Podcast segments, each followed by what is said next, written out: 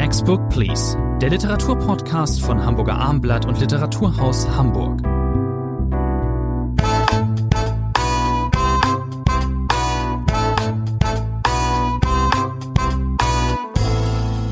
Eine Spezialausgabe bei mir ist in bewährter Form Rainer Moritz. Mein Name ist Thomas Antri.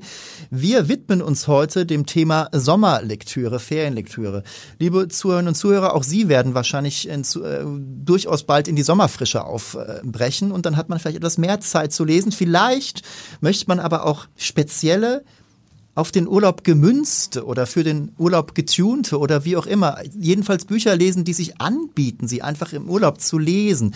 Rainer und Moritz und mir ist eingefallen, es fängt ja schon bei der Anreise an. Wenn Sie ähm, umweltfreundlich reisen, dann nehmen Sie den ICE oder auch den TGW oder äh, wenn es nicht so umweltfreundlich ist, steigen Sie in ein Flugzeug, vielleicht machen Sie sogar einen Langstreckenflug. Das ist aber alles jedenfalls egal, ob umweltfreundlich oder nicht, eine wunderbare Zeit, um da auch schon zum Buch zu greifen. Ich habe mir überlegt, lieber Herr Moritz, ich gehe einfach mal davon aus, jemand äh, ist etwas länger unterwegs und äh, vielleicht zehn Stunden Zugfahrt oder so und dann ist es doch einfach wunderbar, auch ein nur ein Buch vielleicht in dem Moment zur Hand im Handgepäck zu haben. Das sollte dann aber durchaus etwas länger sein. Mir fiel dann sofort ein, ein Mann, der wirklich der kann gar nichts anderes als lange Bücher zu schreiben. Karl-Ove Knausgard. Wir haben den Morgenstern hier besprochen, den zweiten Band.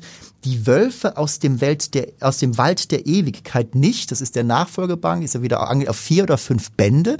Wir haben diesen zweiten Band nicht besprochen, Sie haben ihn wahrscheinlich aber trotzdem gelesen. Ähm, das ist ich würde ihn vielleicht sogar glatt nochmal lesen. Ich glaube, beim Zugfahren kommt das besonders gut, weil es liest sich ja so gut weg bei Knausgard immer. Was haben wir jetzt in diesem zweiten Teil? Wir haben eine Hauptperson, die heißt Sievert. Der hat, äh, der lebt im, äh, der Erzählgegenwart oder beziehungsweise der erste Teil spielt Mitte der 80er Jahre.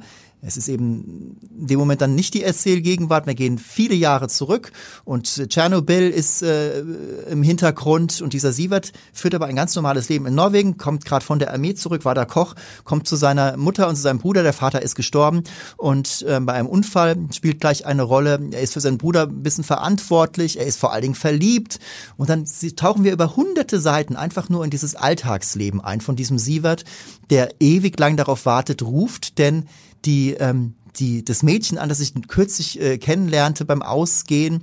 Und äh, in feinsten Details Tagesablauf. Die Mutter fängt irgendwann ganz viel an zu husten, dann ist die Sorge, da ist die vielleicht schwer krank und das wird, entfaltet sich über viele, viele, viele, viele Seiten. Und Herr Moritz, ich glaube, Sie wissen, dass das trotzdem sehr spannend sein kann.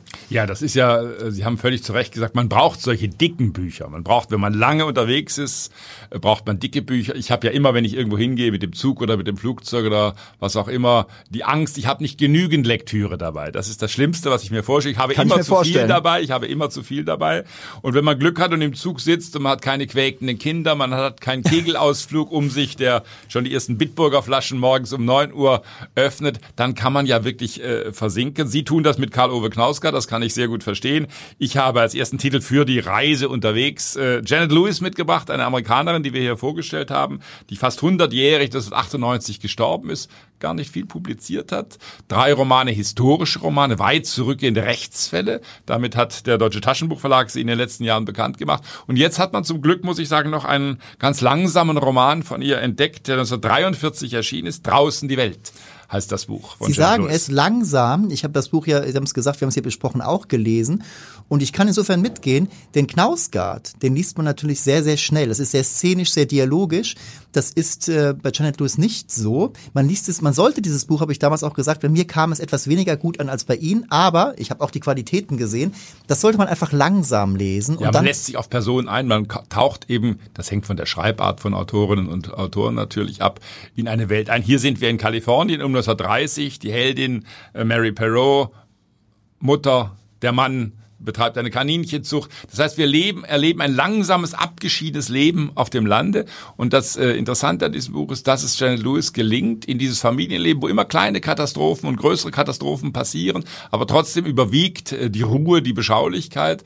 Äh, dann aber dringt die Wirtschaftskrise. Die Weltwirtschaftskrise dringt auch nach Kalifornien ein und plötzlich merkt diese Mary Perot, eine Frau, die übrigens glücklich ist über ihre Mittelmäßigkeit, was man nicht so oft in Romanen hat, sie merkt plötzlich, es verändert sich etwas, die Welt Welt verändert sich. Deswegen hat dieser Roman äh, auch etwas merkwürdig Aktuelles, obwohl er, wie gesagt, um 1930 spielt und 1943 erschienen ist. Sie haben eben das Wort Abgeschiedenheit erwähnt. Auch da ist ja zu festzustellen, dass viele Urlauberinnen und Urlauber zieht es auch im äh, der Sommerzeit eher in die Abgeschiedenheit. Da gibt es Leute, die fahren, weiß ich nicht, auf eine Berghütte in Tirol oder so.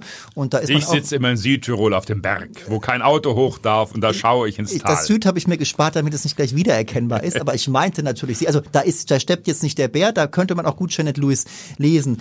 Wo wir schon bei der englischen Literatur sind. Ja, André, wer wie ich immer mit Ihnen Podcasts macht, da ja. steppt der Bär genug, da brauche ich im Urlaub zwei Wochen Erholung auf dem Berg, wo wenig passiert. Genau. Ähm, wo wir bei der englischen Literatur sind. Ich könnte mir noch sehr gut vorstellen, auch noch ein weiteres, einen weiteren dicken, sehr dicken Titel, der im Frühjahr erschienen ist, haben wir hier nicht besprochen. Eines der ersten Highlights, wie man so sagt, natürlich auch vom Verlag so ähm, lanciert oder vom Autor, äh, eine der ersten Veröffentlichungen in diesem Jahr. The Charts von ähm, von Pat Easton Ellis haben wir ja nicht besprochen. Ich habe sie damals verschont, weil es auch so mega dick ist. 900 Seiten. Es ist die erste Romanveröffentlichung von Pat Easton Ellis äh, seit fast anderthalb Jahrzehnten.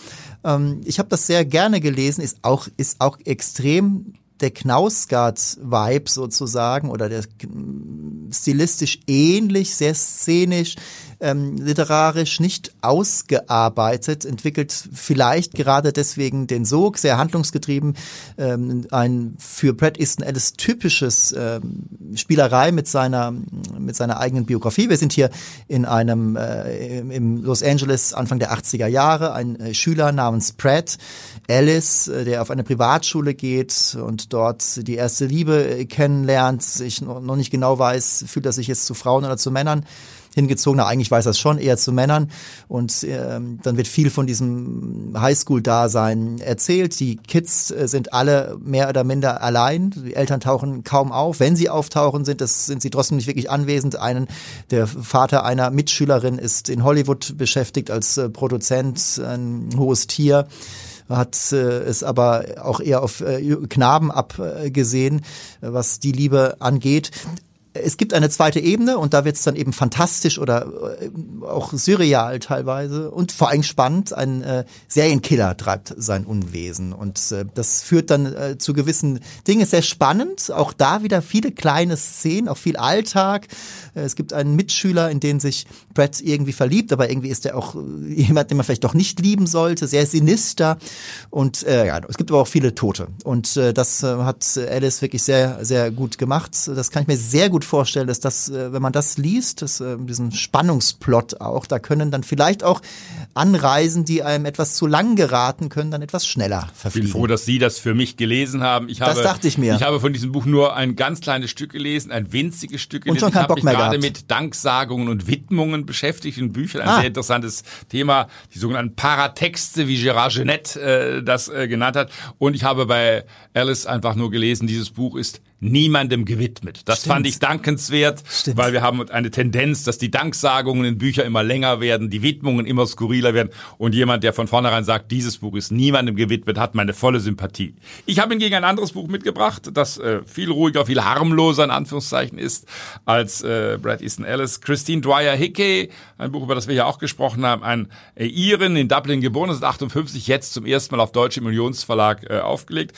Ein Roman, der an einem klassischen Sommer sommerfrischen Ort spielt, mhm. äh, Cape Cod. Wir sind südlich äh, von Boston, wir sind in den USA, wir sind im Jahr 1950 und Christine Dwyer Hickey hat eine doppelte Geschichte geschrieben. Es ist einmal die Geschichte eines deutschen Waisenjungen, Michael, zehn Jahre alt, Waisenkind und er wird, das war damals durchaus üblich, äh, nach Amerika verschickt. Er soll die Traumata des Krieges vergessen, mhm. äh, er soll sein Waisendasein äh, vergessen. Er kommt zu einer Gastfamilie, zu Pflegeeltern und die Pflegemutter, so setzt der Roman ein, schickt ihn dann äh, zu Bekannten nach Cape Cod. Dort soll er den Sommer verbringen. Herrlich mit Freunden spielen am Strand. Das ist der eine Strang des Buches und der andere, und deswegen ist dieses Buch äh, auch etwas für Menschen, die sich für Malerei interessieren.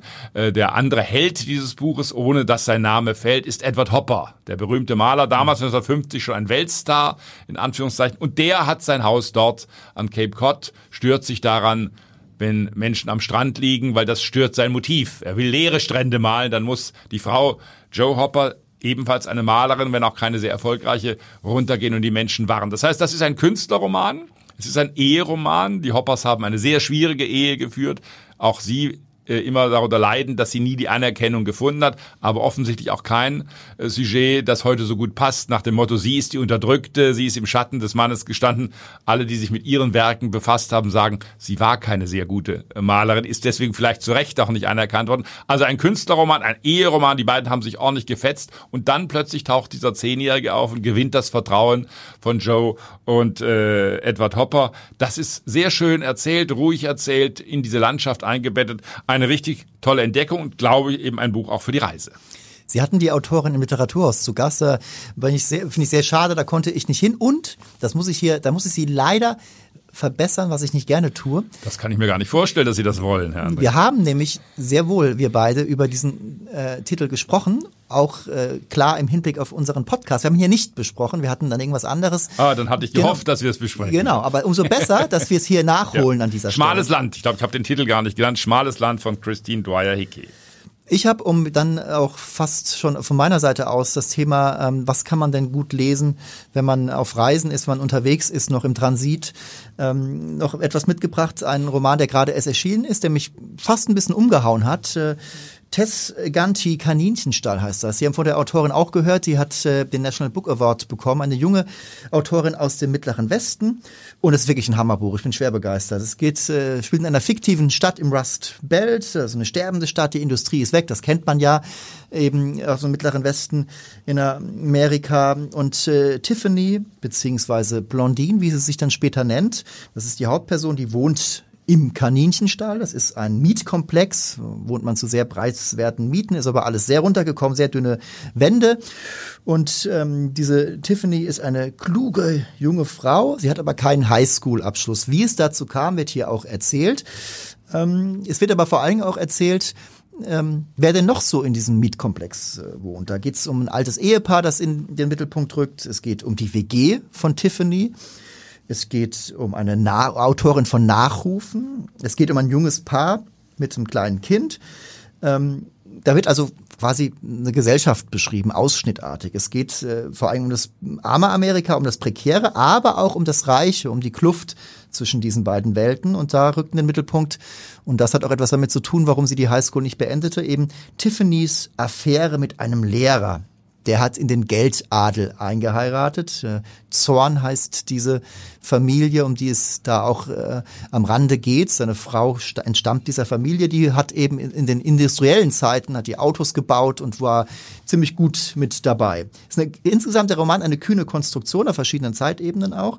Es gibt Thrill-Aspekte, es gibt da zum Beispiel den Sohn, den kaputten Sohn eines äh, Ex-TV-Stars, einer Frau, die gerade gestorben ist, als die Romanhandlung einsetzt. Und dieser Typ, dieser Sohn ist so deformiert von der seiner Kindheit und Jugend mit dieser schrecklichen Mutter, dass er sich angewöhnt hat, nachts seine Feinde auf bestimmte Art und Weise zu erschrecken, indem er in seine ihre Wohnungen eindringt und dort ein kleines Spektakel veranstaltet. Mehr verraten wir jetzt nicht.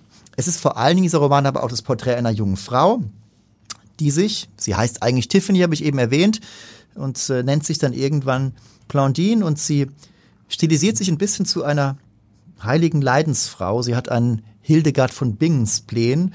Überhaupt ist dieses Buch auch ähm, sehr gescheit und äh, man merkt, da ist eine belesene Autorin, ich bin dankbar, Herr André, für diesen Hinweis. Es gibt wenig amerikanische Romane, in denen Hildegard von Bingen eine wichtige Rolle spielt. Und ich finde das wichtig, dass wir auch in diesem Podcast einbauen. Jetzt waren wir mit dem Zug unterwegs. Wir sind jetzt angekommen am Ziel. Wir kommen zu unserem zweiten Block, wenn man so will, für den Strand. Ich habe von der Ferne gehört, dass Sie auch neulich lange Wochen am Strand waren, mit Ihrer Familie herrliche Zeit äh, verbracht haben. Ich fahre ja eher in die Berge, bade mal in einem See, aber wir haben Strandbücher mitgebracht. Das heißt Bücher, die vom Unterwegssein handeln, die nicht unbedingt am Meer spielen wollen. Die beiden Helden in meinem Buch, die wollen an die Ostsee. Das ist ein Road-Movie, ein Road-Novel von Annika Büsing. Koller heißt dieses Buch. Annika Büsing ist auch gerade hier in Hamburg äh, mit ihrem ersten Buch äh, bekannt geworden, einem relativ späten Debüt. Nordstadt äh, hieß das. Äh, sie ist Gymnasiallehrerin in Bochum und hat eine wunderbare Fähigkeit, knappe, subtile Romane zu schreiben. Jetzt gleich der zweite Roman, Koller, das ist die Freundschaft zweier junger Menschen, Chris und Kolja, der Koller genannt wird. Äh, die beiden Männer verlieben sich ineinander und beschließen dann, sie sind charakterlich sehr, sehr unterschiedlich, von ganz anderem unterschiedlichem Temperament und dann wollen sie aufbrechen. Ähnlich wie bei Wolfgang Herrndorf, es ist aber kein Lada, sondern es ist ein alter Polo, der hier die Hauptrolle spielt und die beiden brechen auf Ziel, wie gesagt, die Ostsee. Sie werden da auch irgendwann ankommen, aber wie es sich für eine Road Novel gehört, mit großen Mühen verbunden. Sie kommen nach Ludwigsburg, sie kommen ins Ahrtal, das gerade überschwemmt ist. Wir sind im Spätsommer 2021. Mehr will ich dazu gar nicht sagen. Es ist ein feinfühliges Psychogramm dieser beiden äh, jungen Menschen, wie immer bei Annika Büsing, knapp, lakonisch äh, festgehalten. Also ein Buch, das sich durchaus mit ihrem Erstling messen kann. Den Roman haben wir in der Tat hier besprochen und ich stimme Ihnen vollkommen zu. Er kann sich messen und es ist auch überhaupt kein unsmarter Move der Autorin, eben ein bisschen chic zu kopieren. Aber was heißt das schon? Es gibt halt Road Novels, das ist halt so. Aber es ist keine kein fader Abklatsch, in keinem Fall. Ich empfehle diesen Roman auch und vielleicht auch gerade für den Strand, denn am Strand, da nimmt man ein dünnes Buch am besten mit. Besonders wenn man vielleicht kleine Kinder hat, da kommt man eh kaum zum Lesen, da ist man froh, wenn man zwei Kapitel schafft. Ähm, ich habe mir ausgesucht, ein, ein ganz dünnes Buch, bei Kiwi erschienen gerade. Idol in Flammen heißt das, ist von einer japanischen Autorin namens Rin Usami, Sie wissen vielleicht von mir, ich habe ja auch ein Faible für äh, Popmusik. Ähm, also für gute Musik, nicht für Schlager und so weiter und so fort. Sprechen Sie weiter. Das ist, dieses Idol in Flammen war in Japan ein richtiger Hit. Hat nur knapp mehr als 100 Seiten. Ähm, Japan ist ja eine große Popnation. Es gibt da die äh, J-Pop, äh, Kategorie, muss man so zu nennen. In den letzten Jahren ist K-Pop aus äh, Südkorea noch äh, ähm, äh, populärer gewesen, eben auch zum Beispiel in Amerika. Aber der J-Pop ist gefühlt trotzdem bekannter. Es gibt äh, hier in diesem Roman einen weiblichen Fan, der hängt einer, äh, betet eine J-Pop-Band an und vor allem ähm, deren Vortänzer. Und ähm, der haut dann, so setzt dieser Roman ein, der hat sich ein bisschen gehen lassen und hat seine Freunde nicht so gut äh, behandelt. Und ähm, gibt es natürlich einen Shitstorm und ähm, sein Ruf ist ramponiert. Ähm, aber wir sind ganz nah bei diesem weiblichen Fan und die verstrickt sich äh, danach immer mehr noch in ihre Anbetung, in ihre Anhimmelei, ist ein ganzer Lebensinhalt. Sie ist gar nicht sonst lebensfähig, besorgt für Probleme in ihrer Familie und sie vergisst das wirkliche Leben. Das ist, dieses, dieser Roman ist das fesselnde Zeugnis einer Obsession, ist das kann man auch dazu sagen, aber wahrscheinlich vor allem an ein jüngeres Publikum äh, gerichtet. Trotzdem empfehle ich das, kann man gut weglesen, ist sehr dünn und eignet sich wunderbar. Ich habe eine Anthologie mitgebracht äh, in ein beliebtes Urlaubsgebiet, das nach der Wende auch äh, von den Westdeutschen erobert worden ist. Das heißt, wir sind im Verlag Ellert und Richter, Fischland, Dars und ja. Zingst. Also wir sind in Ahrenshoop, in Wustrow, in Prero, diese wunderbaren Orte. Das war zu DDR-Zeiten, das muss man immer sagen, auch schon äh, für die Nomenklatura ein wichtiger Urlaubsort. Ich glaube, Egon Krenz wohnt immer noch äh, dort äh, in dieser Gegend. Und äh, der Westen hat dieses Künstler Dorf Ahrenshoop vor allem erobert. Das ist mittlerweile fast so teuer äh, wie Sylt, wenn Sie, Sie dort hinfahren. Fast so teuer wie Sylt, wenn Sie dort. Ich war gleich nach der Wende 1993, 94 zum ersten Mal äh, dort und bin immer wieder hingefahren. Und was hat nun Christine von Soden, die Herausgeberin, gemacht? Sie hat äh, bei Ellert und Richter in dieser Reihe, die dieser Verlag seit einigen Jahren kultiviert, literarisch. Es gibt ein Band Sylt literarisch, Hamburg literarisch, Werner Iro hat diese Bände herausgegeben. Das heißt, Christine von Soden hat einfach Texte gesammelt, literarische Texte gesammelt, sie zusammengestellt, äh, thematisch geordnet von Autorinnen und Autoren, die dort waren, äh, die Ahrenshoop, äh, Fischland, Dars bestimmt haben. Wir wissen alle, dass Johannes Erbecher dort war sogar ein Haus sich angeben, wie der Bertolt Brecht hat dort Urlaube verbracht. Also es ist ein reiches literarisches Land, weil das eben immer dort diese Verquickung auch war von Strand und Sand, aber eben auch von Kunst. Ahrenshoop war ja immer eine Künstlerkolonie, ist ein bisschen Worpswede-mäßig äh, mittlerweile äh, geworden. Aber ein wunderbares Buch, weil man Texte, kurze Texte lesen kann, man kann sie dann wieder zuklappen. Und wenn man dort ist im Urlaub, dann ist es natürlich eine wunderbare Begleitlektüre. Ich kann mir gar nicht leisten, dorthin zu fahren, denn das ist, glaube ich, wirklich sehr teuer geworden. Aber ich, äh, dieser Band ist trotzdem ganz fantastisch. Man bekommt Lust, dorthin zu fahren. Und die ganze Reihe vom Ellerton Richter Verlag ist auch wirklich ganz, ganz toll. Das muss man einfach an dieser Stelle nochmal sagen. Gerade Werner Ero hat sich da wirklich verdient drum gemacht. Aber dieser Band fällt dagegen gar nicht ab. Ähm, ich empfehle den auch. Den kann man auch, äh, kann man auch eben einfach mal äh, hier ein Teil, ein Kapitel lesen, dort und das ist halt einfach äh, häppchenweise. Das eignet sich insofern gut für einen Strandtag. Sie haben noch Häppchen mitgebracht, Sie haben Erzählungen noch mitgebracht, ich Die haben wir besprochen. Liste. Li- Lisa Tedeo, Ghost Lover haben wir ja besprochen. Ähm, wir haben beide äh, Tadeo gelobt als Porträtistin weiblichen, weiblicher Lebenswelten. Äh, irgendwie so in einer narzisstischen Vergleichszwanggesellschaft. Denn wir haben beide festgestellt, das ist ganz schön hart, wie dort Frauen übereinander urteilen äh, und wie fies sie sich selbst sehen. Vor allen Dingen sind das aber ähm, auch ganz fesselnde Geschichten, die wahnsinnig gut äh, gebaut sind. Und äh, Männer spielen ja auch äh, eine Rolle. Ähm, die spielen oft im Entertainment-Sektor. Und ähm, da gibt's auch, MeToo, MeToo wird auch ein bisschen äh, angeschnitten, also sehr heutig, sehr aktuell.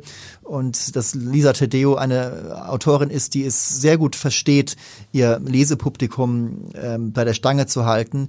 Äh, das ist sowieso klar, wissen wir von den Romanen. Also das ist, äh, da kann man sich für jeden Strandnachmittag ein, zwei Geschichten vorlesen. Ob man danach ist unbedingt gut gelaunt ist, ist sei mal dahingestellt. Aber es ist einfach sehr gut gearbeitet. Es ist eine sehr gute amerikanische Erzählerin.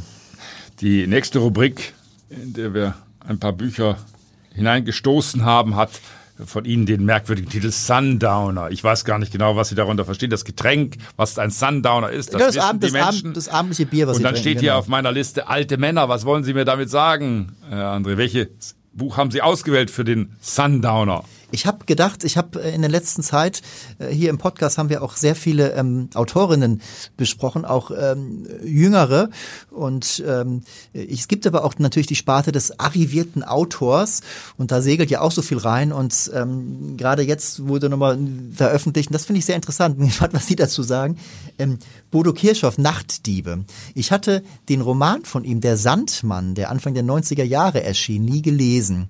Und ähm, ich kenne aber, kenn aber sein Werk trotzdem. Und ich bekam, als ich dann anfang, die Nachtdiebe zu lesen, das ist ein Roman, der spielt in Tunesien, ähm, in Tunis. Und ähm, also da wird ein bisschen das Fernweh auch gefüttert. Da kommt ein Mann, äh, ein Vater, reist äh, nach Tunesien aus Frankfurt äh, und mit seinem Sohn, der Babysitterin hinterher, die in der Familie äh, länger zu Gange war und dort äh, eben ihren Dienst verrichtet hat. Und es hat sich, gab so ein bisschen erotische Spannungen zwischen dem älteren Mann und der jüngeren Frau. Und dann verzettelt er sich aber buchstäblich in Tunis. Ähm, die Frau hat, die Babysitterin hat ihn quasi dahin gelockt und dann findet er sie aber nicht selbst auf, sondern nur ein paar Textnachrichten. Und dann ein bisschen spannend ist dann, gibt's die Frau noch? Äh, Wo ist die eigentlich noch da? Was will die eigentlich? Ähm, er, Vater erzählt seinem Söhnchen Spukgeschichten. Es ist so eine düstere Romantik, die da auch irgendwie zum Tragen kommt. Man, ne? Der Sandmann sagt das schon, denn das ist der Punkt jetzt. Ich erkannte diesen Stoff, irgendwie wusste ich, der hat doch der Kirche schon mal was drüber geschrieben. Und dann lese ich dann den Nachklapp. Er hat also aus dem Sandmann, ist eine klare, straffe Novelle gemacht. Ich habe den Sandmann jetzt nicht nochmal ganz gelesen, aber man merkt natürlich, es ist ein bisschen alles straffer hier alles geraten.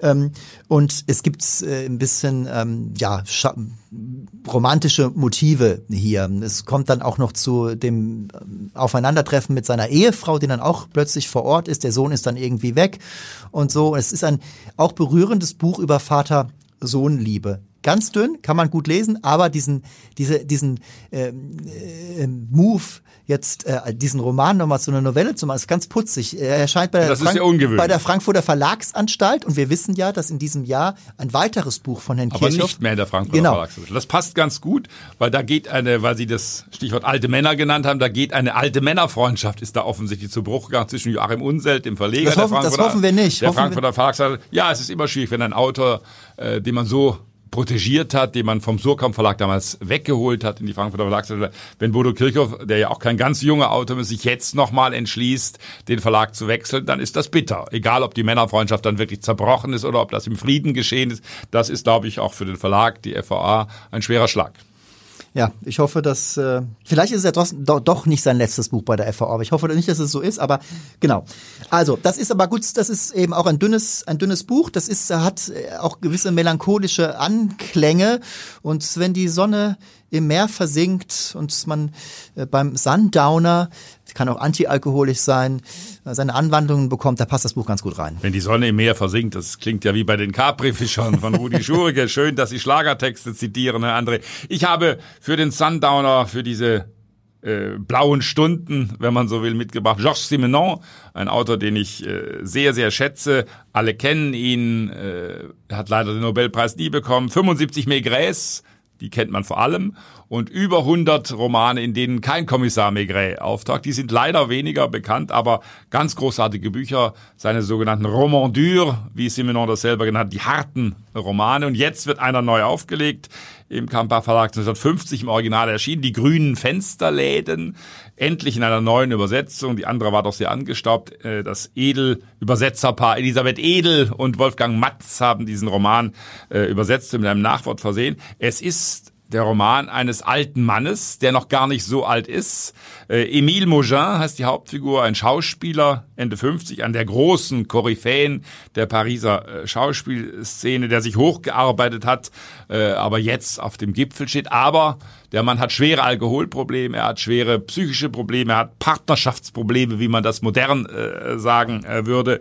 Und er bekommt gleich zu Anfang des Romans von seinem Arzt die Diagnose, ja, so kannst du nicht weiterleben. Du bist zwar 59, hast aber das Herz eines 75-Jährigen. Also lange wirst du es nicht mehr äh, machen. Also wir begleiten äh, diesen Mann äh, in seinem Niedergang, äh, wenn man so will. Er ist zusammen mit einer viel, viel jüngeren Frau, mit der 22-jährigen Alice, deren Kind er angenommen hat. Äh, eine enge Liebe, aber auch dort geht es äh, ganz mühsam zu. Er hat einen eigenen Sohn, der immer Geld von ihm verlangt, der ihn nicht wirklich erpresst, aber es geht in diese Richtung. Also wir erleben wirklich einen Mann, wie er zugrunde geht. Äh, er versucht nochmal aus diesem Teufelsloch herauszukommen, indem man nach Antibes geht. Man will den Sommer an der Côte d'Azur verbringen. Aber auch dort äh, passiert nicht äh, wahnsinnig Erfreuliches. Er verletzt sich an einem Angelhaken und äh, das kann Georges Simenon einfach großartig, sich in diese Psyche dieses gebrochenen Mannes hineinzuversetzen, äh, der zurückblickt auf seine Karriere, der nicht fragt, was habe ich richtig, was habe ich falsch gemacht und dass er diesen Roman nicht überleben wird, äh, das ist äh, kein Geheimnis. Der Titel vielleicht noch dazu, das ist das Symbol eines ganz einfachen Lebens. Unser Emile Maugin träumt in gewisser Weise immer davon, von einem ein Häuschen zu besitzen, ein kleines weißes Häuschen, in dem grüne Fensterläden äh, dran sind, die man dazu macht. Also ein Symbol für Behaglichkeit, für all das, was Emile Maugin nicht mehr hat. Übrigens, Georges Simenon hat sich selber äh, mal ein Haus gekauft, das natürlich grüne Fensterläden hatten. Also wer noch keinen Nicht-Maigret gelesen hat, kann damit wunderbar beginnen. Man will weitermachen mit diesen Büchern. Georges Simenon ist ein absolutes Genie und gerade seine harten Romane, von denen habe ich sehr viel im Regal stehen und ich will die alle auch noch lesen. Einige habe ich gelesen und stimmt, in der Urlaubszeit bietet sich das an. Simenon ist einfach ein Selbstläufer. Ich habe einen äh, alten Mann, der noch lebt hier, Kotzi, der Literatur-Nobelpreisträger. Vorname war nochmal Herr Moritz? J. abgekürzt. Wir kürzen den Vornamen immer nur ab. Es gibt Autoren, das, die sich immer nur abkürzen. Das macht man im Moment für mich ja. wirklich. Ja. Ähm, der, ein, neues, ein neuer Roman eben des Südafrikaners, Der Pole. Ähm, auch relativ dünn. Ähm, da geht es um einen Chopin-Interpreten, einen alternden Pianisten, der sich ähm, sterblich, unsterblich oder vielleicht auch sterblich in eine Katalanin verliebt. Die lädt ihn nach Barcelona ein oder die Gruppe, die, die Kultur, Kulturgruppe, der sie angehört, die, die irgendwelche Abendveranstaltungen immer veranstalten. Ähm, ähm, machen und der spielt dann seinen Chopin davor und dann gibt man Essen und es passiert überhaupt nichts äh, Besonderes zwischen den beiden. Es gibt auch keine, äh, es, zumindest nimmt die, die, die Katalanin das so wahr, es gibt keine besondere Ebene und sie denkt einfach nur, sie hat hier ein, netten, ein nettes Abendessen im Anschluss an ein Konzert ausgerichtet für den Star des Abends und danach fängt er aber an, ihr Musik zu schicken. Er liebt sie unsterblich. Sie, unsterblich. Sie ist die Frau seines Lebens. Wahnsinns. Und das ist die eine Sache. Und die andere Sache ist aber, und ich finde sie als Figur viel interessanter, sie ist ja wirklich legendär unromantisch, hart in ihren Aussagen über ihn auch teilweise, hat überhaupt keine romantische Ader, sie ist natürlich auch verheiratet, aber darum geht's gar nicht. Sie fühlt sich auch nicht geschmeichelt, sie fühlt sich komplett gestört von der Leidenschaft dieses Mannes. Und davon handelt dieses Buch. Man darf sagen, dass er im Verlauf der Handlung verstirbt. Sie reist dann nach Polen immerhin. Sie, haben sich vorher noch einmal getroffen auf Mallorca, glaube ich, auf einer Baleareninsel. Und ähm, sie hat immer zu ihm gesagt, zwischen uns wird übrigens gar nichts laufen. Es wird überhaupt nichts laufen. Ob was läuft, verraten wir an dieser Stelle nicht. Aber später ist er halt tot. Und dann gibt es auch noch eine Pointe. Die verraten wir hier auch nicht es ähm, es hat mich dieser Roman hat mich durchaus in seinen Bann gezogen. Herr Moritz, Sie haben, ich glaube, Ihnen hat der nicht ganz so gut gefallen. Ich fand ihn aber, ich hätte von Kotzi jetzt dieses Spätwerk, da hat er mich nochmal überrascht. Das, der hat mich nochmal gepackt, dieser Roman, muss Nein, ich sagen. das ist nichts gegen das Roman, den Roman. Ich habe mich ein bisschen gesträubt, weil der Verlag so tut, als sei das ein Meisterwerk, das, Ja, das- die absolute Spitze dessen, was äh, der Autor je geschrieben hat. Das ist sicherlich übertrieben, aber es ist, äh, wie gesagt, wenn wir beim Sundowner sind, dann passt diese Geschichte eines äh, alten Mannes, der sich noch einmal unsterblich verliebt, natürlich ganz gut dazu. Mein nächster Sundowner, da kommen zum Glück nicht nur alte Männer vor, auch alte Männer vor. Robert Prosser, ein österreichischer Autor, 1983 in Tirol äh, geboren, hat jetzt einen hochbemerkenswerten Roman bei Jung und Jung veröffentlicht. Verschwinden in Lawinen heißt dieses Buch. Das heißt, es ist ein Bergroman. Wir können ja auch nicht immer an der See äh, sein im Urlaub, sondern müssen mal in die Berge. Es beginnt mit einem Unglück. Ein Bergdorf wird in Atem gehalten von einem Unglück. Zwei junge Leute, äh, Tina und Noah, sind verschwunden. Sie wollten in den Tiefschnee und äh, sie tauchen nicht mehr aus. Sie sind verschüttet worden.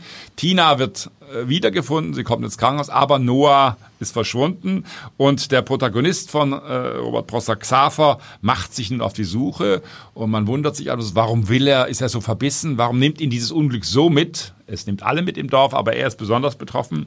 Und plötzlich sind wir zurück in der Vergangenheit von Xaver. Äh, es gab schon mal einen ähnlichen Fall. Sein Großvater ist auch äh, in den Bergen geblieben, äh, wie man sagt, verschwunden, verschollen. Und er selber gibt sich im Nachhinein die Schuld daran. Er hat nicht lange genug gesucht nach seinem Großvater. Er hat den entscheidenden Schritt nicht getan. Er hat vor allem auch einem Einsiedler, da haben wir wieder einen alten Mann, äh, nicht vertraut. Es gibt dort ein Mann, äh, der geheimnisvolle Kräfte hat, das wird nur angedeutet. Und dieser habe vorhergesagt, wo der Großvater zu finden sei. Man hat ihm nicht geglaubt. Und jetzt, ich will nicht zu viel verraten, sind wir am Ende dieses Buches, als dieser Noah unbedingt gefunden werden muss, dann doch wieder äh, bei diesem Einsiedler. Also ein beklemmender Roman, der, wie gesagt, von Schuld handelt, der vor allem davon handelt, wie die Vergangenheit, also das Verschwinden, der Tod des Großvaters, nicht auszulöschen ist. Das heißt, in der Gegenwart ist diese Vergangenheit immer präsent. Ein erstaunliches Buch. Ich würde mich nicht wundern, wenn wir das auf der Longlist des Deutschen Buchpreises im Herbst äh, wieder sehen. Diesen Roman von Robert Prosser, Verschwinden in Lawinen. Robert Prosser, absolut interessanter Autor und die Österreicher verstehen sich ja wirklich auch darauf, irgendwie Untiefen in Familiengeschichten auszuformulieren. Ja, bin auch gespannt, wie weit dieses Buch äh, in dieses Jahr, diesem Jahr noch kommen wird.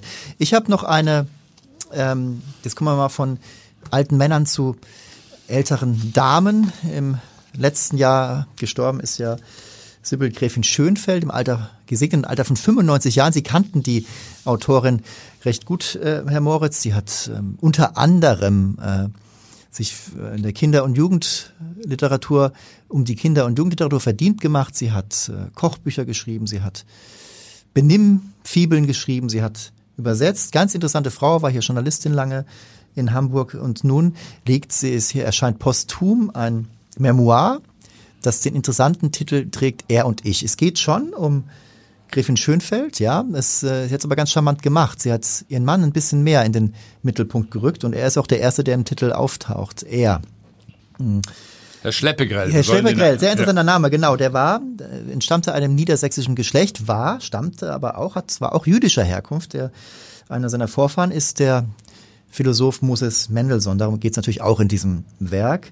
Ähm, das ist ein, ähm, ja, stellenweise auch ja, anrührendes oder äh, Buch, irgendwie auch ein sehr sympathisches Buch. Ich habe eben schon erwähnt, warum. Weil es eben nicht so einfach, ich habe das gemacht und dann hatte ich das gemacht, dann habe ich das gemacht. Es geht um das äh, Kennenlernen dieser beiden Versprengten nach dem Krieg. Sie hat ja auch eine sehr interessante Herkunft. Sie ist eigentlich Österreicherin, ein österreichisches Adelsgeschlecht, ist aber in Deutschland an verschiedenen Orten aufgewachsen und sie kommt äh, nach dem Krieg aus Wien nach Hamburg. Er kommt auch nach Hamburg, aber er stammt auch aus Hamburg, kommt äh, in die Stadt zurück, findet dann erstmal seine Eltern, muss sich in Hamburg durchfragen. Wo ist denn hier, wo komme ich denn so aus in Alster? Und ähm, dann findet er sein Heim auch wieder. Auch seine Mutter lebt äh, noch. Und ähm, sein Bruder ist aber Der englische Bruder heißt er nur im Roman. Der ist äh, während des Krieges nach England gegangen und auch nie mehr zurückgekehrt, was natürlich vollkommen verständlich ist. Nein, ich fand es sehr schön, dass dieses Buch jetzt posthum äh, noch erschienen ist. Äh, ich weiß noch genau, äh, wie wir vor ein paar Jahren eine Veranstaltung hatten. Sibyl Schleppegrell, die sich ja immer als Frau Schleppegrell ansprechen ließ und nicht als Gräfin Schönfeld. Das war nur ihr Künstlername in gewisser Weise, ihr Nom de Plume. Wie sie mir da schon erzählt hat, das wolle sie auf jeden Fall noch schreiben. Ein Buch über ihren Mann, der schon seit etlichen Jahren äh, tot äh, war. Sie hat ja kleine Kochbücher in den letzten Jahren immer wieder sehr erfolgreich, aber das war noch ein wichtiges Werk. Äh, das wollte sie unbedingt abschließen und sie hat es immerhin noch äh, abgeschlossen. Das ist auch ein Buch über Hamburg, in, in Hamburg einer längst vergangenen Zeit. Ich habe da einen sehr interessanten Satz gelesen, wie es für sie war, eben als Auswärtige nach Hamburg zu kommen. In Hamburg reden sie erst nach sieben Jahren mit dir. Das ist ein sehr schöner Satz. Das über die, die Das haben wir schon hinter uns, Herr. Das, das haben, wir, wir schon hinter uns. Man spricht uns. mit Man uns spricht gelegentlich. Mit uns, genau. Ähm, ja, also Buch ist äh, viel Zeitkolorit und ähm, das lege ich allen ans Herz, die auch ähm, äh, gerne etwas lesen wollen über eine, ja, eine Liebesgeschichte. Eine Liebesgeschichte, die sich über viele Jahrzehnte erschreckt, erstreckt. Der Roman, also es ist romanhaft aufgeschrieben natürlich, ähm, aber trotzdem ein klares äh, autobiografisches Buch und endet dann auch ähm, nicht jede Zeit, nicht jedes Zeitalter dieser Ehe sozusagen wird äh, beleuchtet, aber genau gutes Buch. Was haben Sie noch mitgebracht, Herr Moritz? Ein Nobelpreisträger, Mensch und denn schon ein wiederaufgelegtes Buch eines Nobelpreisträgers. Das eignet sich vielleicht auch äh, beim Sundowner Übrigens, der Cocktail der Saison scheint mir Espresso Martini zu sein. Haben Sie das schon mal getrunken? Nie gehört. Ich habe das neulich gesehen.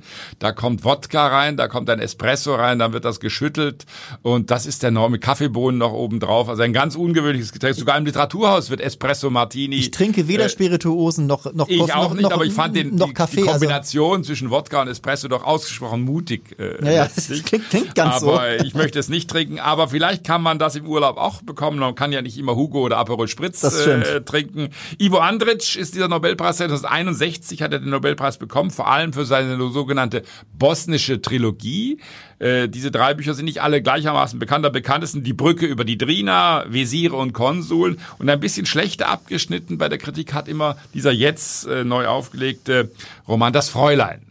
Äh, ungewöhnlich auch äh, für Andritsch. Die anderen beiden genannten Romane waren so große Panoramen, die unbedingt gar keinen einzelnen Protagonisten hatten. Jetzt haben wir eine ganz klare Heldin, eben jenes Fräulein. Äh, so dürfte man ja heute keinen Roman mehr betiteln, mhm. es sei denn, er ist sehr historisch.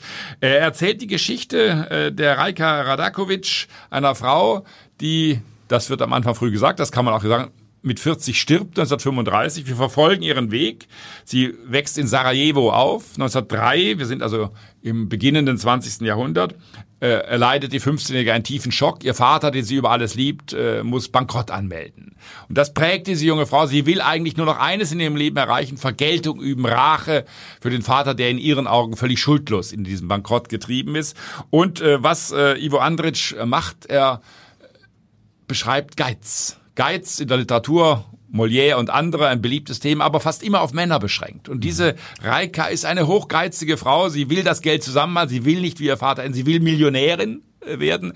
Sie erwirbt sich den zweifelhaften Ruf eines Wucherfräuleins, das heißt, sie verleiht Geld zu horrenden Konditionen. Also eine durch und durch unsympathische Heldin, die auch fast asexuell durch ihr Leben schreitet und dann, sie glaubt immer, sie hat ihr Leben in der Hand, äh, wird der Thronfolger äh, ermordet. Franz Ferdinand bricht der Erste Weltkrieg aus und plötzlich funktioniert das System von Reika nicht mehr. Sie muss nach Belgrad fliehen, versucht auch dort noch ihr Hab und Gut zusammenzuhalten, aber dieses Leben endet trist, trist, trist. Das heißt, Ivo Andrić hat es geschafft, eine wenig sympathische Heldin ins Zentrum zu rücken, aber ihren Geiz und vor allem auch das darzustellen, was es heißt, äh, plötzlich zu spüren, ich habe das Leben nicht selbst in der Hand. Wie, wie dick ist der Roman? 250 Seiten ungefähr, glaube ich. Also gut lesbar. Wie gesagt, jetzt in einer überarbeiteten Neuübersetzung äh, im Schollneier Verlag erschienen. Sehr interessant, sehr interessant.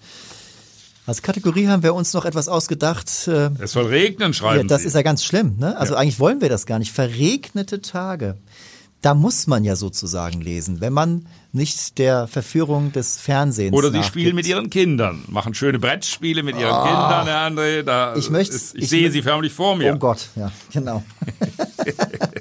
also Gott behüte verregnete Tage. Wir haben hier im Podcast vor einiger Zeit Tove Ditlevsen äh, in den Mittelpunkt gerückt. Das ist die im Aufbauverlag wieder aufgelegte dänische Autorin. Damals, also eigentlich eine Star-Autorin war sie damals wohl und äh, eine tolle Wiederentdeckung.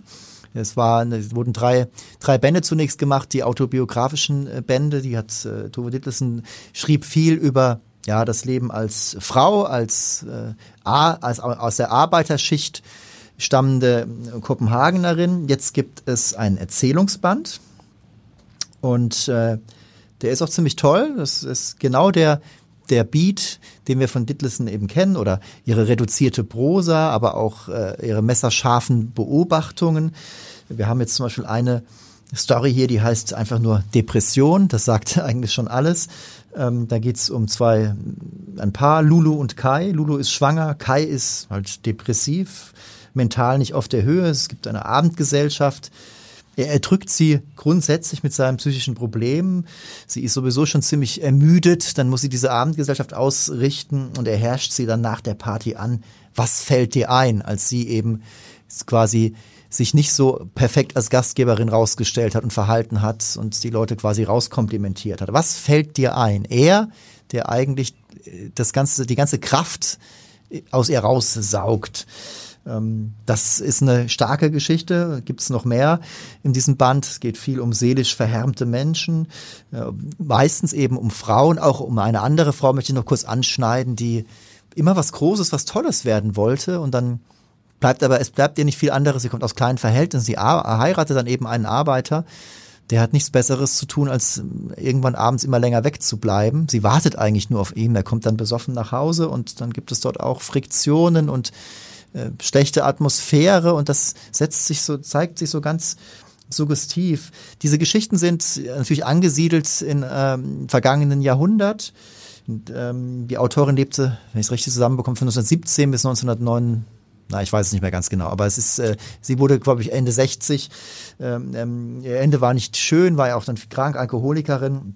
Aber das ist einfach eine Zeit, die Geschichten sind zeitlos. Das ist, äh, auch wenn sie irgendwo anders angesiedelt sind, äh, man erfährt hier etwas Grundsätzliches über Menschen. Keine gute Laune-Texte, aber sehr fesselnd.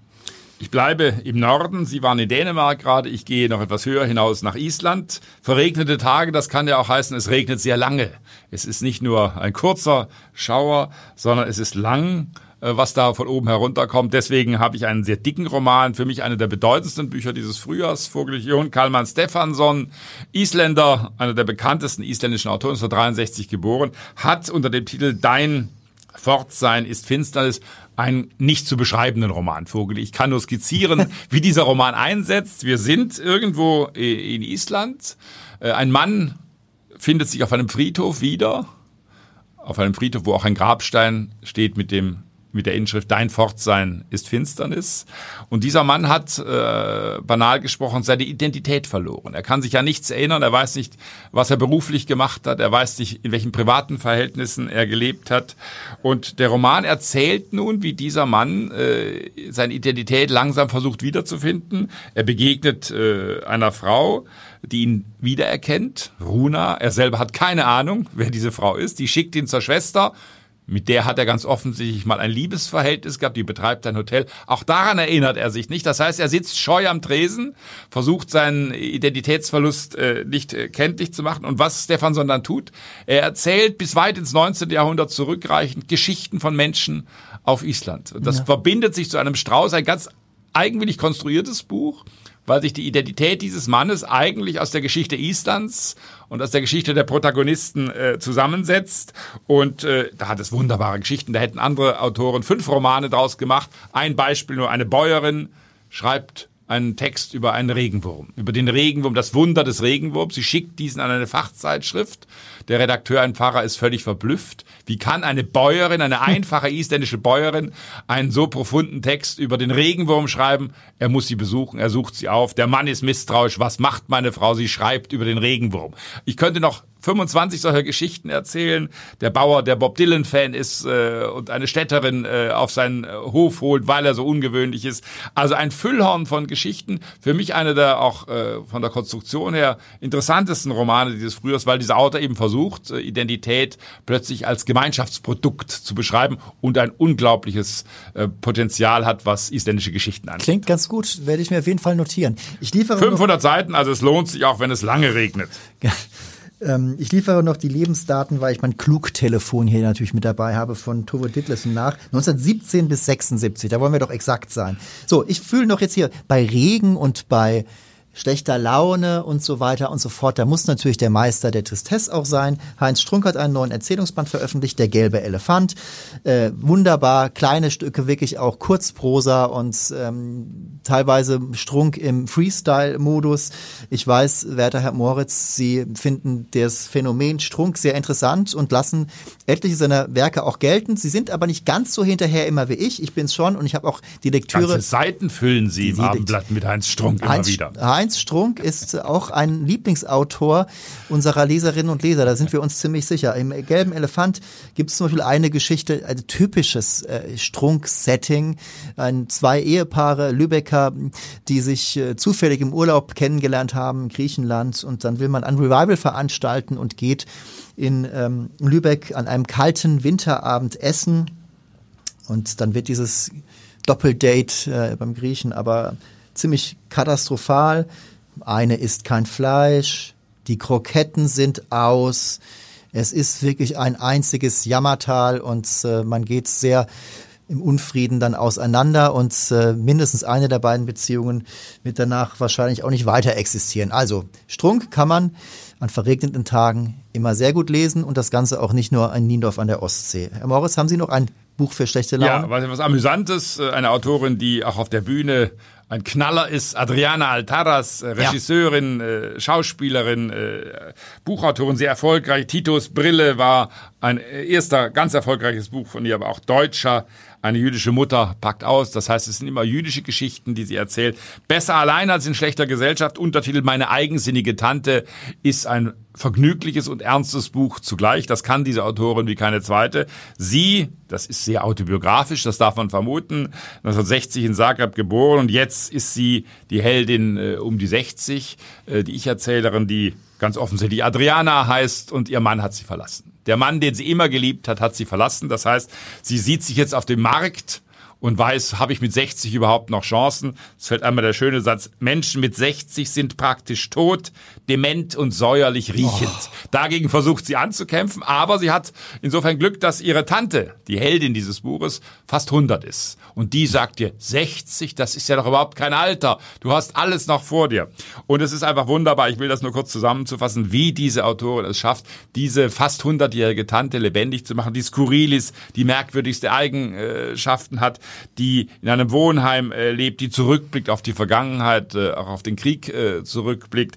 Also das kann diese äh, wunderbare Adriana Altaras äh, wie kaum eine zweite äh, Komik hineinzubauen in ihre Texte, dieses Verhältnis auch zwischen Tante äh, und äh, Adriana ganz plastisch äh, zu machen. Eine Fundgrube und deswegen für Regen perfekt geeignet, wenn man sich amüsieren will, aber nicht unter seinem Niveau amüsieren will.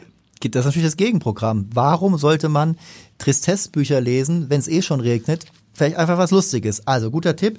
Ich habe mir auch noch eins, ähm, ein Buch, das erscheint erst im August und äh, das ist wirklich ein Wahnsinnsroman, finde ich, den ich auch äh, hier bei Ihnen mal kurz droppen möchte. Den empfehle ich Ihnen wirklich.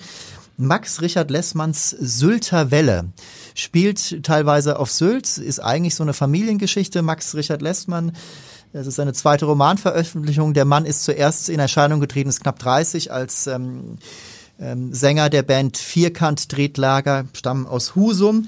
Man merkt diesem Roman an, dass der autobiografisch ist. Es ist ein wunderbares Buch von der Beziehung eines Enkels zu seinen Großeltern. Absolut unsentimental einerseits aufgeschrieben und dann, dann doch auch wieder nicht. Äh, in der Jetztzeit ist eben ein Max unterwegs, äh, kommt gerade an aus Berlin, auf Sylt. Die äh, Großeltern sind dort in Urlaub, äh, leben in, in einem Apartment. Er besucht die für zwei Tage und auf sehr geschickte Art und Weise arrangiert ähm, lässt man hier eben die Familiengeschichte. Es ist wunderbar komponiert mit vielen Zeitsprüngen. Da geht es äh, um seine Kindheit, um seine Jugend, um die Beziehung zu den Großeltern. Und das ist überhaupt nicht der, der Großvater, knorriger Mann. Ähm, in der Erzählgegenwart wird er auch äh, vergesslich. Das ähm, lässt sich nicht leugnen. Der Erzähler ist in der Sorge um, in Sorge um ihn. Es geht um die Großmutter, vielleicht noch ein wenig mehr. Irgendwann wird dann klar, dass, äh, dass äh, die Großmutter eben nicht nur drei Söhne hatte. Einer dieser Söhne der Vater unseres Erzählers, sondern es gab da auch mal ein ein Mädchen und äh, einer der Onkel stirbt dann auch viel zu früh und ähm, also auch viel, ja, es ist viel Gefühl hier dabei oder auch ähm, geht um Schicksalsschläge. Es geht darum, dass man eben in eine Familie hineingeboren ist und da ist nicht immer alles harmonisch. Also ist ein ganz toller Familienroman und ich habe Lessmann jetzt äh, den Autor auf jeden Fall für mich entdeckt. Der kann einiges. So einen Titel würde ich mir auch mal wünschen auf der äh, Longlist des Buchpreises. Max Richard Lessmann, Sylterwelle, erscheint erst im August und ist ein ganz tolles Buch. Wir haben noch eine letzte Rubrik, da machen wir eine Sammelrezension draus, wenn Sie wollen, ja, im Freibad. Das, das geht nicht Pool anders. Fiction. Äh, das heißt, äh, wir haben, äh, Sie haben das ja auch genau analysiert.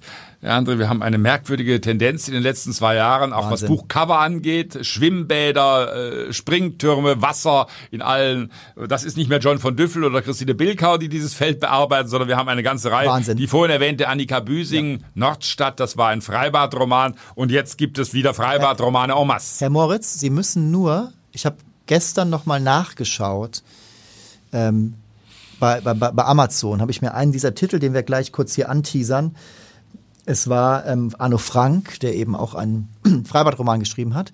Und dann bei Amazon, Amazon, wenn Sie das, das Buch gut finden, interessieren Sie sich vielleicht auch für das. Und dann tauchen schon wieder Titel auf, die, die man doch, Daniel Klattauer hat einen Roman geschrieben, der nicht im Schwimmbad spielt, so habe ich es zumindest wahrgenommen. Aber auf dem Cover ist auch schon wieder das Schwimmmotiv. Das, wir müssen unterscheiden zwischen der wirklichen Pool Fiction, so nennen wir das jetzt mal. Also wirklich auch Frei Romane, die zu einem guten Teil im Freibad spielen oder im Schwimmbad. Und aber anderen Romanen, da geht's nicht wirklich ums Schwimmen, aber die Schwimmmetaphorik wird so wunderbar auf dem Cover halt ausgespielt. Das hat was Beruhigendes, das, im ja, aber, Wasser abtauchen, das die Welt doch, vergessen. Das gibt's doch nicht, wie viel das jetzt ist. Das wird in zwei Jahren wieder weg sein, keine da, Sorge. Hoffentlich. Wir haben ein Buch, das wir beide vorstellen, sondern ich übernehme das für Sie, wenn genau, Sie erlauben. Caroline Wahl, äh, ein verblüffendes Debüt, 1995 ist diese Autorin geboren. Ein Debüt, normalerweise 22 Bahnen heißt dieses Buch bei Dumont, gerade erschienen. Normalerweise erregen Debüts nicht sofort wilde Aufmerksamkeit. Diesem Buch ist es äh, so ergangen. Es ist auf der Bestsellerliste gelandet. Die Autorin, ich habe nachgeschlagen, hat glaube ich schon 30, 40 Lesungstermine äh, in diesem Jahr. Also da hat ein Buch offensichtlich einen Nerv getroffen. Es ist 22 Bahnen. Der Titel deutet dann auch ein Freibadroman. Wir haben auch das ein gern genommenes Sujet äh, in dieser Zeit. Ein Roman, der in sogenannten prekären Verhältnissen spielt. Wir haben zwei Geschwister, Tilda, äh, Mitte 20 und ihre viel jüngere Schwester Ida. Beide haben unterschiedliche Väter, die sind beide abhanden gekommen. Äh, die 25-jährige Tilda ist Doktorandin der Mathematik, äh, verdient sich aber auch das ein schöner Strang des Buches, ihr Geld an der Supermarktkasse und scannt die Kunden schon danach. Wer ist das? Was ist in seinem Korb drin? Was kann ich über diesen Menschen wissen? Den kenne ich doch. Und wir erleben nun, wenn Sie so wollen, ist dieser Roman äh, eine Liebesgeschichte. Es geht um die Liebe im zweiten Teil. Vor allem Tilda verliebt sich. Da gibt es einen Unglücksfall, der eine wichtige Rolle spielt. Äh, das will ich gar nicht weiter ausführen. Es ist aber vor allem eine Emanzipationsgeschichte. Denn Tilda muss äh, beruflich fortkommend nach Berlin kann sie ihre Schwester zurücklassen mit dieser völlig katastrophalen Mutter, eine dieser grauenvollen Muttergestalten, wie wir sie in ein paar Romanen in letzter Zeit hatten. Das heißt, sie trainiert jetzt mit ihrer jungen äh, Schwester wie kommst du allein zurecht? Und das tut dieser Roman auf schöne Weise. Das Freibad spielt insofern eine wichtige Rolle, weil Tilda schwimmt immer, sie tut sich beim Zählen manchmal schwer.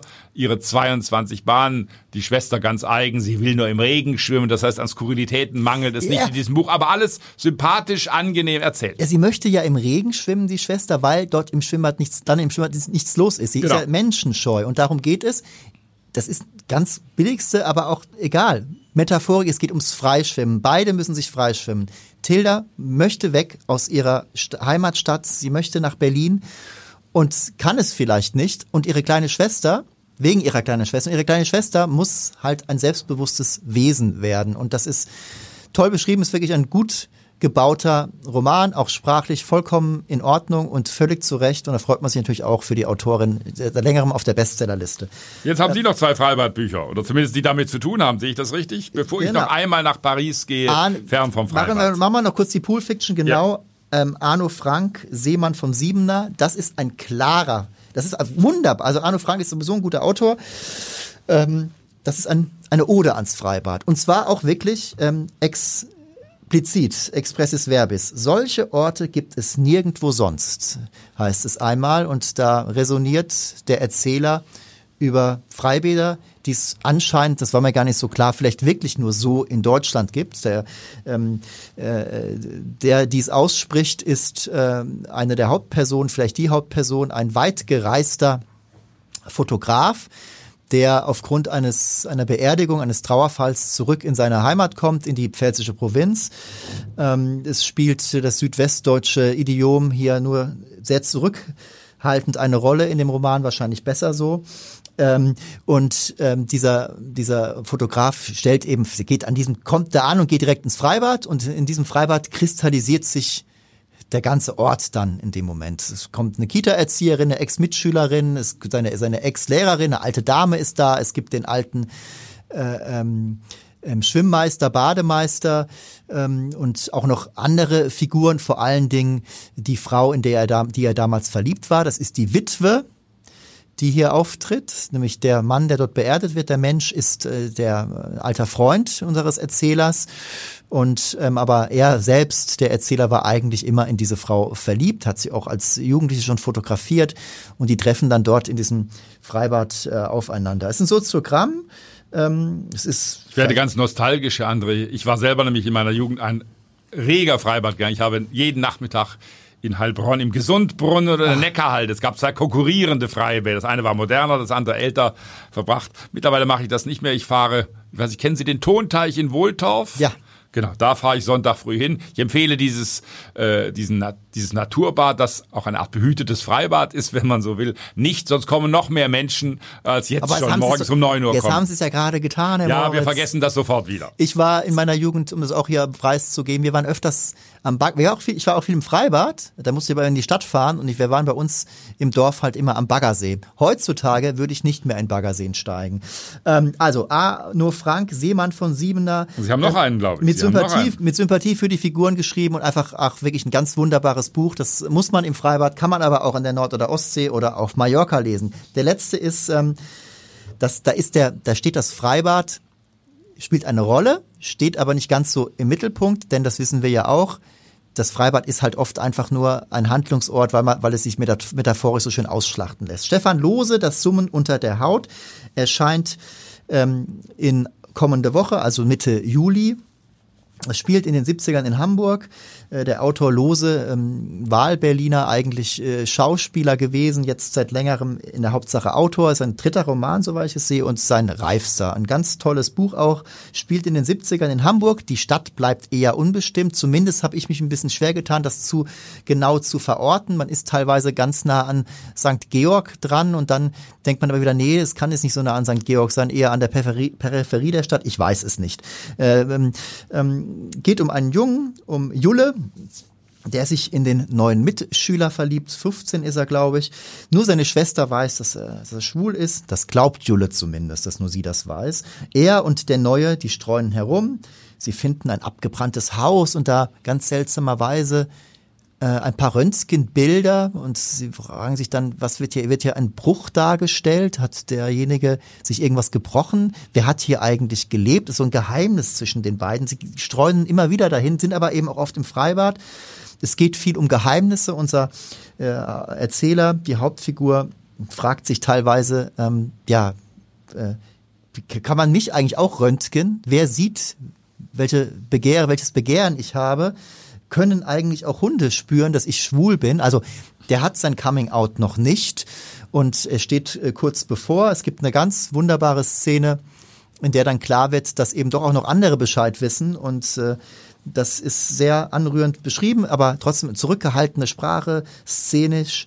Ähm, klassische Coming-of-Age-Geschichte, die teilweise im Freibad spielt. Äh, wunderbare, auch eher leichte Sommerlektüre, obwohl es natürlich um die, um die Dramen geht, die sich so nur bei Teenagern abspielen können. Ein letztes Buch habe ich noch äh, und wir schließen den Kreis. Das spielt nicht im Freibad. Wenn ich nichts überlesen habe, spielt Schwimmen dort auch keine wichtige, sondern wir sind, und wenn wir von Ferien sprechen, wenn wir von der Liebe sprechen, dann darf Paris wenigstens einmal nicht fehlen in diesem Podcast. Anne Weber, äh, das Roman Luft und Liebe, schon das ein wunderbarer Titel, ist neu aufgelegt worden. Sie hat ja den Verlag gewechselt, jetzt bei Mattes und Seitz, sein Buch vor einigen Jahren erschienen und es ist ein klassischer Paris-Roman. Anne Weber, äh, Gewinnerin des Deutschen Buchpreises vor einigen Jahren mit einem Epos. Das war damals auch ganz verblüffend. Und jetzt führt sie uns nach Paris. Ist ein klassisches Paris-Buch, aber diese Autorin ist mit allen Wassern gewaschen. Das heißt, eine in Paris lebende Schriftstellerin Anfang 40 schreibt einen Roman über eine in Paris lebende Schriftstellerin von Anfang 40. Da denkt man, oh, wird das nicht vielleicht zu gekünstelt? Das ist dieser Roman. Er äh, reflektiert das Erzählen selbst. Muss ich von mir selbst schreiben? Schreibe ich in der Ich-Form oder bürde ich das einer anderen Figur auf? Das klappt aber nicht so wirklich. Und ich will gar nicht zu viel verraten. Es ist eine Liebesgeschichte, eine elende Liebesgeschichte am Ende, denn unsere Heldin, die im zweiten Pariser Arrondissement wohnt, äh, ist plötzlich zusammen mit einem deutlich älteren Journalisten, der sie interviewt hat, Enguerrand, ein altertümlicher Name. Und sechs Jahre später treffen sich die beiden wieder nach diesem Interview und plötzlich gesteht er ihre Liebe, geht mit ihr auf ein Schloss weiß gar nicht, wo, wo genau das liegt, ob in der Normandie oder in der Bourgogne.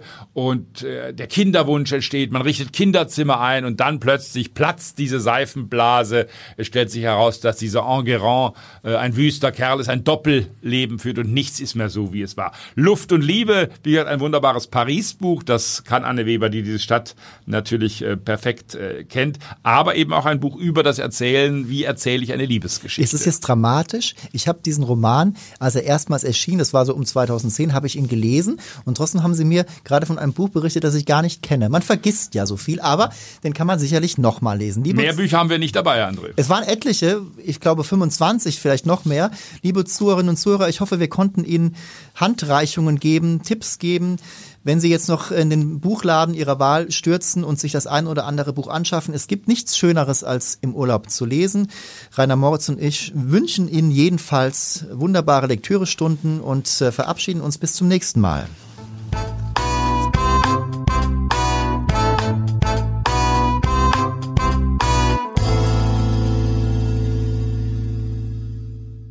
Weitere Podcasts vom Hamburger Abendblatt finden Sie auf abendblatt.de slash podcast.